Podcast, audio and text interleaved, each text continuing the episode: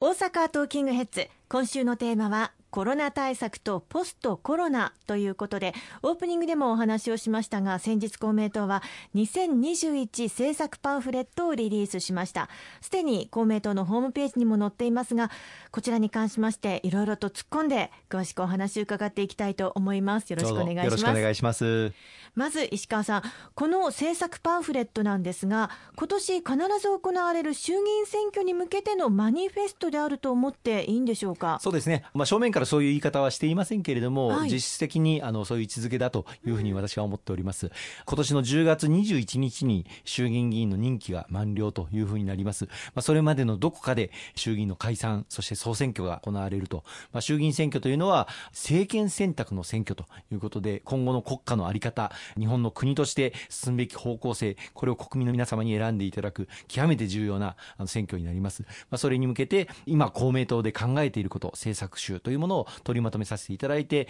これを国民の皆様にご説明しながら、まあ、公明党へのご支援も合わせてお願いをしていくという位置づけですね。この政策パンフレットなんですが、以前に行われまして番組内でもご紹介をしました。ボイスアクションの結果なども反映されているんですか？ありがとうございます。あの公明党の青年委員会があの今年の春時期に行いましたボイスアクション2021、まあ、5つの政策テーマを設けてネットやあるいはリアルでいいねをあの押していただくという取り組みですけれども、はい、おかげさまで70万人を超えるいいねをあのいただきました。ご協力をいただきました皆様に心から感謝を申し上げたいと思います。この70万人の皆様からいただいたお声をですね集計をいたしましてその結果をあの菅総理に報告にも行かせていただきました、まあ、一番多かったお声はスマホの料金で悩みたくないもっと使いやすくしてほしいという通信の質高大量ギガ安社会にというものだったんですけれども、はい、まあ、それ以外にも多くの皆様からあいいねというものを押していただきました。このボイスアクションで掲げていたあの5つの政策の中からも今回の公明党の新たな政策パンフレットに盛り込まれているものもありまして、はい、例えば奨学金の返還を特にあの地方に移住をしたりする若者に対して奨学金の返還を肩代わりをしていくというものも今回の政策パッケージの中に盛り込ませていただいておりますこれも公明党の公約としてしっかりと推進をしていきたいと思いますね。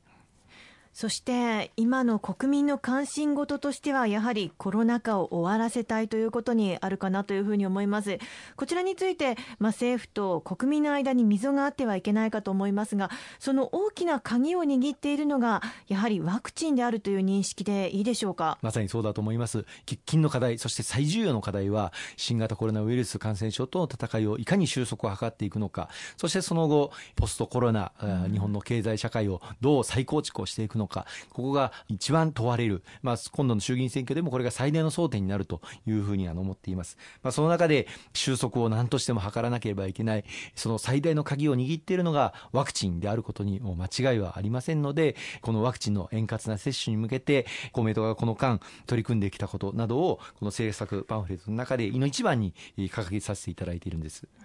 まあ、あの思えばワクチンの確保については、残念ながら日本は世界に大きな遅れを取ったような印象ががありますますけれどもそんな中公明党は政府に対して働きかけを行っていたんですよね。そうですね。去年の今頃は海外メーカーのワクチンを日本の国民の皆様に売っているかどうかというのは明確に決まっておりませんでした。あの日本の政府は海外の例えばアメリカのファイザー社やモデルナ社などと交渉はしていたんですけれども非常に難航していたんですね。で難航していた最大の理由は、まあ、まずワクチンを無料で日本国内で接種するかどうかということが明確な方針として決まっていなかったということとで無料で打つということはつまり日本の政府がワクチンを買い上げることになりますのでそのための財源これが明確に示していなかったということになります、うん、あの公明党としてはこのワクチン接種を無料で行うべきだという、まあ、日本で初めてのこれは取り組みなんですけれどもこれも強くこれは全国民の皆様に希望する方には打っていただかなければいけないので無料で展開をすべきだということも強く訴え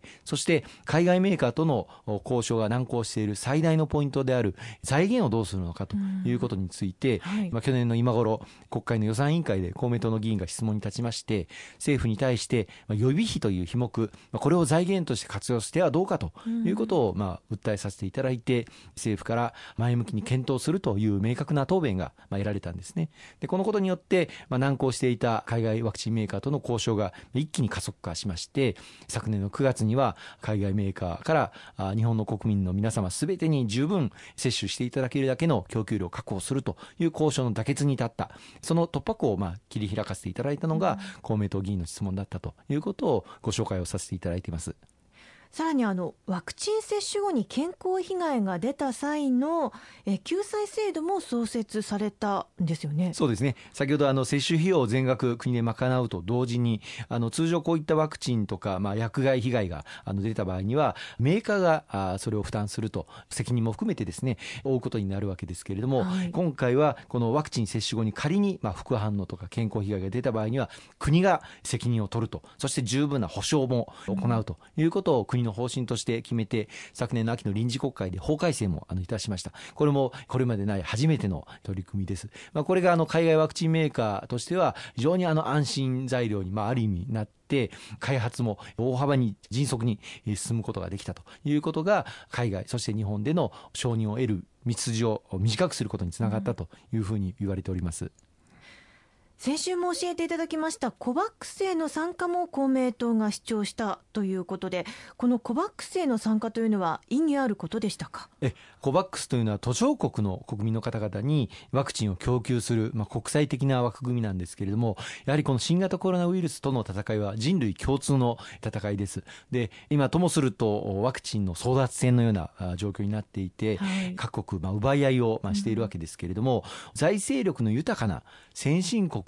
から順番に、まあ、残念ながらそういう状況ですと打たれていってしまう。そうすると、財政力が必ずしも豊かでないアフリカとか東南アジアとか、そういった途上国ではワクチンの供給が十分に得られない、随分と後回しになってしまう。いつワクチンが接種できるか全くわからないという状況の中で、そのワクチンを途上国にも届ける枠組み、コバックスファシリティを創設しようという機運が昨年の今頃生まれておりました。はい、で、これはどういう枠組みかというと、まあ、先進諸国がお金を供給をして、でワクチンを調達をしてそのワクチンを先進国にももちろん配るんですが途上国にきちっと配分をしていくということを、まあ、国際約束として決める枠組みなんですね、はい、ところがこの COVAX への参加表明というのは去年の今頃は、まあ、先進諸国はあの、まあ、お互いに顔を見合わせて参加をするかしないかということを決めかねていたんです、まあ、どういう枠組みに具体的になるのかあるいはどれだけ財源負担をしなきゃいけないのかということも、まあ、十分明確でなかったということもあるんですが、はい、まあ、その中で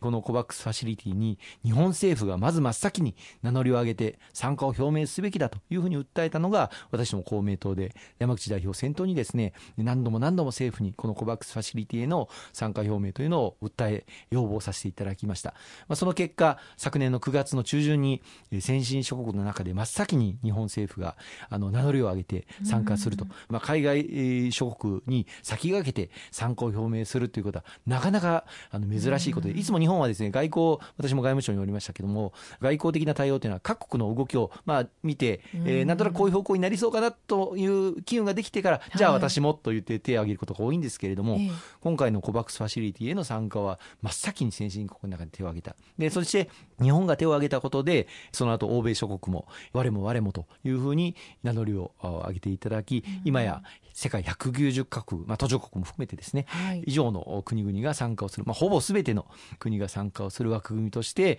成立をして、うん、先般あのこの COVAX ファシリティへの新たなあの増資会合資金をさらに提供してもらうという会合がサミットの形で各国の首脳が集まってオンラインですけども